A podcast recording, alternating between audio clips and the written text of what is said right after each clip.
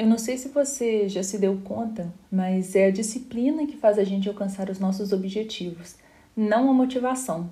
Você já parou para pensar nisso?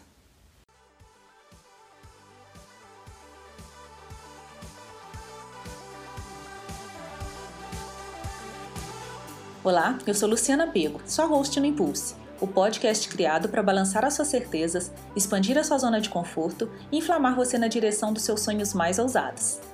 Obrigada pela sua presença neste episódio. Muitas novidades incríveis estão a caminho e será uma honra poder contar com a sua companhia por aqui. Se você é usuário Apple, vá ao iTunes, assine o podcast e deixe seu comentário. Além do iTunes, o Impulse também está disponível no Deezer, no Spotify e no Stitcher. Sejam muito bem-vindos a mais um episódio do Impulse. Bom, eu comecei esse ano determinado a ajudar você a conquistar os seus objetivos e eu tô firme nessa missão. E o tema que eu escolhi para hoje, ele está entre os meus favoritos, eu acho, posso dizer isso, que é a disciplina. Eu sempre lutei contra a disciplina porque eu tenho uma alma muito criativa. E eu achava que a rotina e a disciplina matavam o processo criativo. Porém, com o passar dos anos, e tendo várias experiências, eu fui percebendo que se eu não tiver disciplina, a minha mente criativa ela não aterriza e eu não consigo, não consigo realizar as coisas que eu me proponho. E a partir do momento que eu percebi que eu percebi isso, quanto que ter uma disciplina, uma rotina me ajuda, eu fiquei obcecada a melhorar os meus processos internos e avançar nisso. E hoje eu acho que eu posso dizer que eu sou uma pessoa disciplinada. Talvez ainda não tanto quanto eu quero me tornar, mas a caminho disso. E assim chegamos nesse episódio de hoje. Eu sempre falo por aqui sobre a importância de você saber a pessoa que você quer se tornar, sobre a construção dessa identidade que você quer assumir e que você busca cada vez que você traça uma meta para sua vida. Eu gosto muito de criar um conteúdo para inspirar você, para despertar a sua motivação interna de acreditar e buscar os seus sonhos só que eu sozinha, eu não posso fazer nada por você. Se você é daquelas pessoas que está sempre escutando uma mensagem inspiradora ou um vídeo motivacional esperando que eles promovam milagres na sua vida, você vai ter que fazer a sua parte. Nada é, acontece se você não, né, não fizer o que você precisa fazer. Por mais que eu me esforce para tirar você da sua zona de conforto, para provocar reflexões e incendiar sua mente, se você não se comprometer consigo, é, nada vai mudar, nada vai acontecer. Aí você vai me dizer, mas Lu, querer mudar é uma coisa e conseguir mudar é outra bem diferente. Eu concordo que querer mudar traz consigo algum estresse, traz resistência, mas se você pensar comigo agora, reflete aí. Mudar é simples. É muito simples você comer melhor e se exercitar. É simples você parar de fumar. É simples é, parar de se embriagar, o excesso, né? É, é, simples você ter uma prática de conexão espiritual. É simples é, iniciar o hábito da leitura, por exemplo. É simples não gastar mais do que ganha. É simples se valorizar mais ou sair de um relacionamento tóxico. Tudo isso é simples, a gente sabe exatamente o que precisa fazer. Mas isso não significa que o simples seja fácil. É, eu falei aqui rapidamente sobre o mecanismo de defesa que a gente tem no nosso cérebro que faz de tudo para impedir a mudança, né? Falei disso no episódio passado. É, a parte mais primitiva do nosso cérebro, ela é chamada de cérebro reptiliano. Ela coordena as nossas funções vitais para manter a gente vivo, como a respiração, batimento cardíaco, função renal, digestão e todas essas coisas que a gente não precisa pensar para fazer. Se a gente vai começar a fazer algo novo e não nos antecipamos a esse mecanismo de defesa, qualquer micro sinal de hesitação vai fazer com que ele puxe o freio de mão e inicie um, uma espécie de um protocolo bioquímico para nos fazer desistir. Pensa, por exemplo, é, quando você precisou falar em público a primeira vez, deve ter sido na escola, às vezes se apresentar na frente da turma, é, ou então quando você foi dar o seu primeiro beijo, quando você se sentou no banco do motorista para aprender a dirigir pela primeira vez, quando se preparou para um mergulho de uma grande altura, ou então fazer qualquer outra coisa que você não tivesse feito antes. Sabe aquela sensação de ansiedade, mão suando, boca seca, coração acelerado. Aquela situação de instabilidade e hesitação coloca, eh, coloca a gente, né, nos coloca nesse modo chamado modo luta ou fuga, porque é assim que o nosso cérebro interpreta o risco. Ele julga que você vai precisar ou lutar ou fugir daquela situação. Então ele prepara o nosso corpo para isso, porque essa é a forma que ele tem de nos proteger. Aí você chega um dia e decide aprender um novo idioma, por exemplo. Se você fala e escreve português, ou brasileiro, como eu prefiro dizer, que é o idioma que eu estou falando agora, se você está me entendendo, você sabe como que você aprendeu. Você escutou muito outras pessoas falando antes de começar a falar. Você tentava se comunicar de todas as formas, você falou muita coisa errada.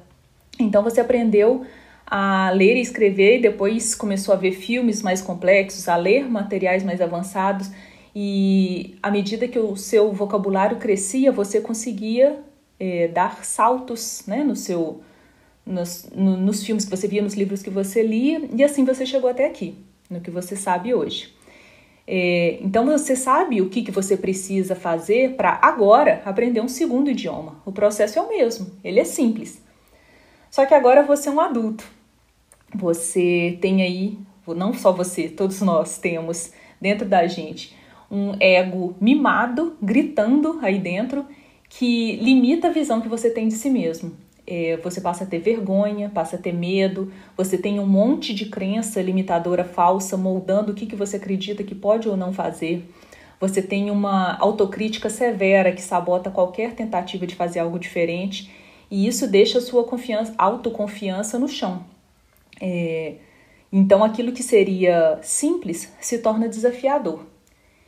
E aí você decidiu começar a aprender um idioma novo e você já quer saltar para o dia seguinte já fluente, assim. Você começou a aprender hoje, matriculou lá no básico 1, que é que no dia seguinte você esteja, esteja fluente para você não precisar passar por todo esse processo estressante que é o processo de aprender uma língua nova. Você não quer cometer erros, você não quer gaguejar, não quer né, falar alguma besteira, colocar uma expressão que não se usa no lugar errado, usa ela no lugar errado, você quer ter uma pronúncia nativa, tudo isso da noite para o dia. E qualquer coisa que seja menos que isso, menos simples do que isso, você acha que já está difícil demais. Né? Então, fica. É, é claro que a nossa expectativa está muito muito, além do que a nossa capacidade de aprendizado pode é, entregar. Aí o que, que acontece nesse caso? Que a maioria, que acontece com a maioria das pessoas, né, que desiste de aprender um novo idioma, é que você aceita perder a luta para o seu cérebro. Você deixa ele vencer por WO, porque você nem você tira seu time de campo, você nem coloca seu time em campo para poder é, né, persistir até você aprender. E aí você vai dizer, e eu já ouvi muito essa desculpa, assim: ah, estava muito difícil, acabei desmotivando. Eu tenho certeza que você já falou isso em relação a qualquer coisa na sua vida, não necessariamente isso. Talvez de fazer um exercício ou de mudar alguma coisa na sua alimentação. Sempre a gente fala isso: ah, estava muito difícil, acabei desmotivando. É, essa é a desculpa que a gente aprende e usa para tudo. Só que a gente não para para pensar no quanto que ela é fraca, o quanto que ela não tem fundamento. Então, bora voltar um pouco lá na introdução desse episódio, quando eu falei lá atrás é, que é a disciplina e não a motivação que nos leva a conquistar resultados, lembra? Você acha, por exemplo, que um bodybuilder que é aquela pessoa que malha pesado para competir, né, aquelas competições de corpos perfeitos, supostamente perfeitos. É, você acha que aquela pessoa levanta todo dia motivada a malhar muitas horas e seguir uma dieta extremamente rígida e restritiva? Você acha que as pessoas que leem mais de 20 livros por ano, que elas não têm mais nada para fazer na vida e todo dia elas estão motivadas a ler? É, ou então que um atleta olímpico, assim, super medalhista, tipo Michael Phelps ou então a Simone Biles, que eles acordaram motivados a treinar duro todos os dias, dos 4 aos 19 anos, que foi a idade com que ambos conquistaram o primeiro ouro olímpico nas suas carreiras. Você acha que todos os dias, dos 4 aos 19 anos, eles acordaram super motivados, assim, nossa, hoje eu vou treinar 8, 10, 12 horas todos os dias, sábado, domingo, feriado, Natal, Réveillon, festa de formatura, que o treinamento de um atleta olímpico é assim. Quem já leu é, o livro do Bob Bauman, que, é o, que foi o técnico do Michael Phelps da vida toda, ele conta o treinamento do Michael Phelps. Ele passou, até a primeira Olimpíada dele, ele passou, se não me engano, acho que foram 12 anos treinando todos os dias. Então, é óbvio que isso não foi motivação. É claro que eles não acordaram motivados todos os dias, não foi a motivação que levou eles a se tornarem os super atletas que eles se tornaram. Quando muito, eu acho que a motivação deve mover a gente aí um, no máximo, estourando umas 20% das vezes que a gente realiza alguma coisa. É, eu acredito mais até que a motivação não é o que faz a gente começar é, alguma coisa e persistir. Eu acho que, que ela pode contribuir mais decisivamente naquele sprint final que a gente dá, aquele gás que vem do além quando a gente acha que já não tem mais força para seguir. Eu acho que é aí que é a motivação que ajuda a gente a terminar a corrida. Mas ela não nos prepara para as Olimpíadas. Porque esse esse papel de mover a gente adiante, esse é o papel da disciplina. Então, vamos voltar então para a história do aprender um segundo idioma. Se você, sabendo que o seu cérebro vai resistir, se você criasse estratégias variadas para estar em contato com o idioma, fora da sala de aula, por exemplo, para tornar mais natural, mais simples o seu aprendizado, como é que você acha que seria? Você poderia, por exemplo, é, ir pelo caminho mais conhecido, né, que é ver filmes e séries com primeiro com legenda no idioma nativo, depois tirar a legenda. Muita gente faz isso, ajuda muito. Eu faço muito isso para me manter, né, é, manter o meu listening, a minha escuta é, fluente. É, você pode então fazer uma coisa que eu fazia lá na adolescência quando eu comecei a aprender inglês, que é estudar as letras das músicas que você gosta é, e repetir em voz alta, cantar essas músicas, né, lendo a letra para você melhorar é, a sua pronúncia. É, se você também, por exemplo, começasse a ensinar o que você estiver aprendendo para os seus filhos, por exemplo. Se você está aprendendo inglês, olha que bacana você começar a ensinar palavras, ensinar pequenas expressões para os seus filhos e até aí começar uma criação bilíngue para eles, aprendendo à medida que você ensina. Isso reforça o seu aprendizado. Você pode também fazer é, cartões, tipo pegar um bloquinho de post-it e anotando cada palavra nova que você for aprendendo, porque quando a gente escreve a gente fixa melhor né, o conhecimento. É, você pode também criar um ambiente gostoso na sua casa para você fazer aulas online, por exemplo, é, experimentando complementar as aulas tradicionais até com um aplicativo. Se você faz aula numa escola, num cursinho, você pode complementar às vezes isso com um aplicativo que é mais gamificado, né? Os aplicativos de, de idiomas, eles parecem videogames, eles são mais dinâmicos, mais divertidos. Às vezes ele ajuda a complementar o que você aprendeu na sala de aula.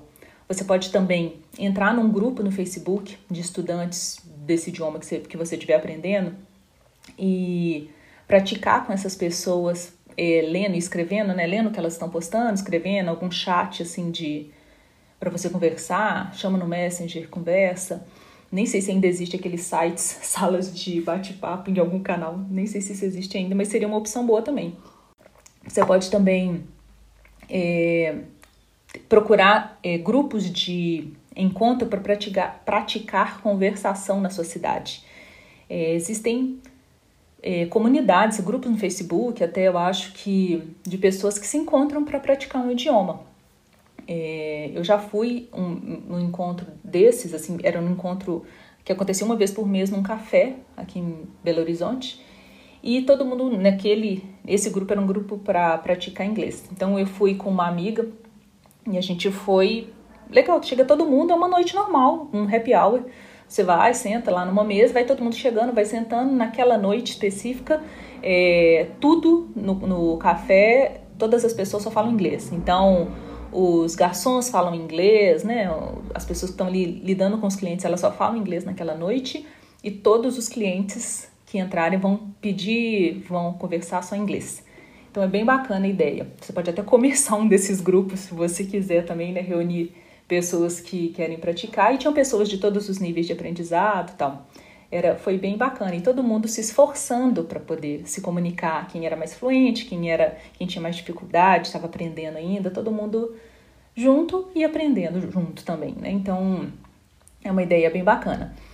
É, mas tudo isso são alternativas para você para tornar mais atrativo a sua, a sua, prática, a sua disciplina.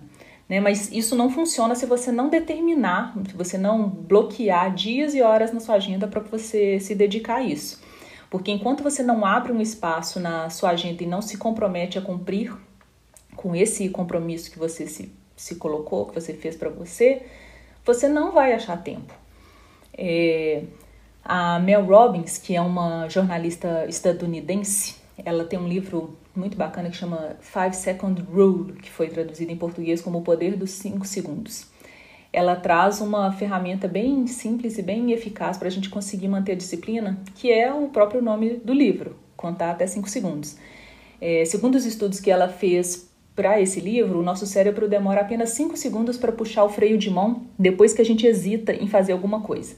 Então, por exemplo, se você decidiu levantar mais cedo é, para poder treinar, Aí o despertador tocou. Se você não saiu da cama em até 5 segundos, as chances de você fazer o que se propôs despencam, porque a ansiedade entra em cena e o nosso cérebro começa a sabotar.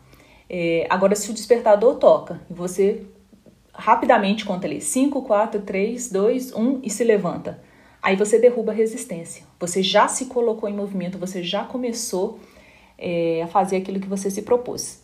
Mas quando, por exemplo, quando lá atrás, quando eu decidi me tornar uma pessoa é, mais disciplinada, eu comecei a colocar no meu celular alguns alarmes, alguns vários alarmes com umas etiquetas é, no celular. É, e a cada vez que chegava aquela determinada hora que eu me propus, que eu programei, elas tocavam me dizendo o que eu deveria fazer naquela hora. Por exemplo, tinha etiqueta levantar, fazer suco verde, treinar, fazer alongamento, beber água, tomar banho, tomar café da manhã, meia hora de leitura, checar prioridades do dia. E comecei a seguir aquilo, seguir aquilo por um, por um tempo bem razoável, é, para que o meu cérebro ele automatizasse aquela rotina. Então, eu até dei uma mexida, nem estou seguindo tão estrito tudo aquilo que eu tinha feito naquelas etiquetas, mas eu sou muito mais organizada na minha na minha manhã depois que eu fiz isso, porque eu me coloquei dentro de uma rotina, dentro de uma disciplina que ao fazer aquilo todos os dias, o meu cérebro foi aceitando aquilo como um novo padrão e foi a, a resistência foi diminuindo. É, quando a gente coloca uma, quando a gente tem uma rotina, né, pré-estabelecida, a gente reduz aquele é, estresse cerebral que, é, que aquela hesitação provoca e a gente também economiza muito tempo, porque a gente não, por exemplo, você terminou uma atividade, você fica, o que, que eu tenho que fazer agora? Esse tempo que a gente perde nesse o que eu tenho que fazer agora, se você já botou ali seu alarme, você já começa a fazer aquela coisa automaticamente, isso te deixa muito mais produtivo. O seu dia rende muito mais quando você se organiza dessa forma.